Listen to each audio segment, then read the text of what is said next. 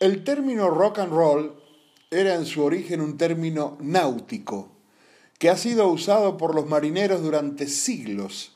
Se refiere al rock, movimiento hacia atrás y hacia adelante, y roll, movimiento hacia los laterales que realiza un barco.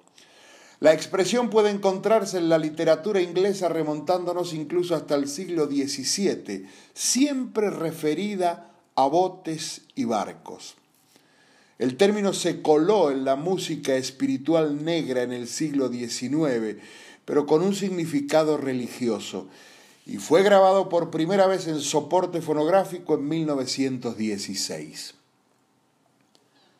Antes de 1947, la única gente que solía hablar de rocking eran los cantantes afroamericanos de gospel.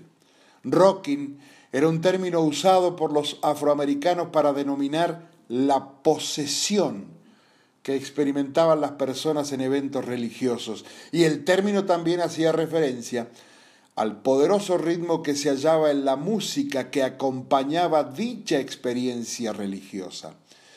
Esta música llegó a ser tan potente y popular que casi cada artista afroamericano sacaba un disco de este nuevo género. En la década del 40 el término rock and roll se empleaba ya en las valoraciones de grabaciones discográficas del periodista y columnista de Billboard Maury Ordendenker.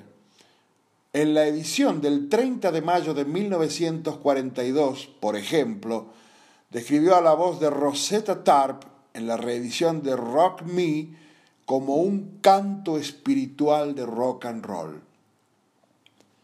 Como esta música rocking era nueva y revolucionaria, necesitaba un nuevo nombre. Así que los disc jockeys, liderados por uno de Cleveland llamado Alan Freed, comenzaron a llamarlo rock and roll. Esto sucedió en 1951 y muchos DJs usaron ese término, incluso en 1947, gracias a la canción Good Rocking Tonight, se hacía alusión sutilmente velada al sexo. La versión definitiva de esta canción la hace Elvis Presley en 1954. Estas dobles intenciones no eran nada nuevo en la música blues, pero eran desconocidas totalmente en las transmisiones de radio.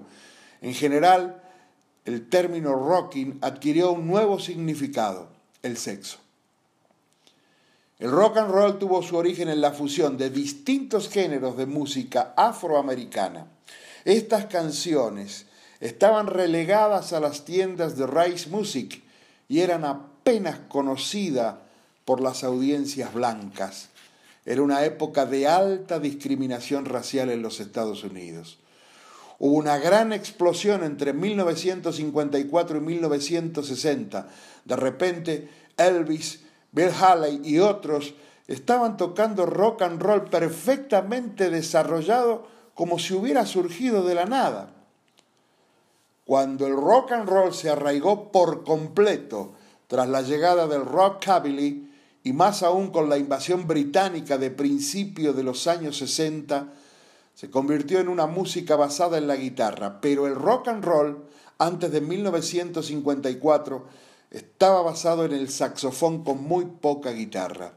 El piano fue probablemente el instrumento en el que se tocó rock and roll por primera vez. Y luego, y luego aparecieron los Beatles, grupo que marcaría una revolución no solo en el aspecto musical, sino también en la moda y la sociedad misma. Con ello se daría el fenómeno conocido como la ola inglesa, influyendo además también en muchísimas agrupaciones musicales estadounidenses. El rock and roll, el potente rock, la música de la rebeldía.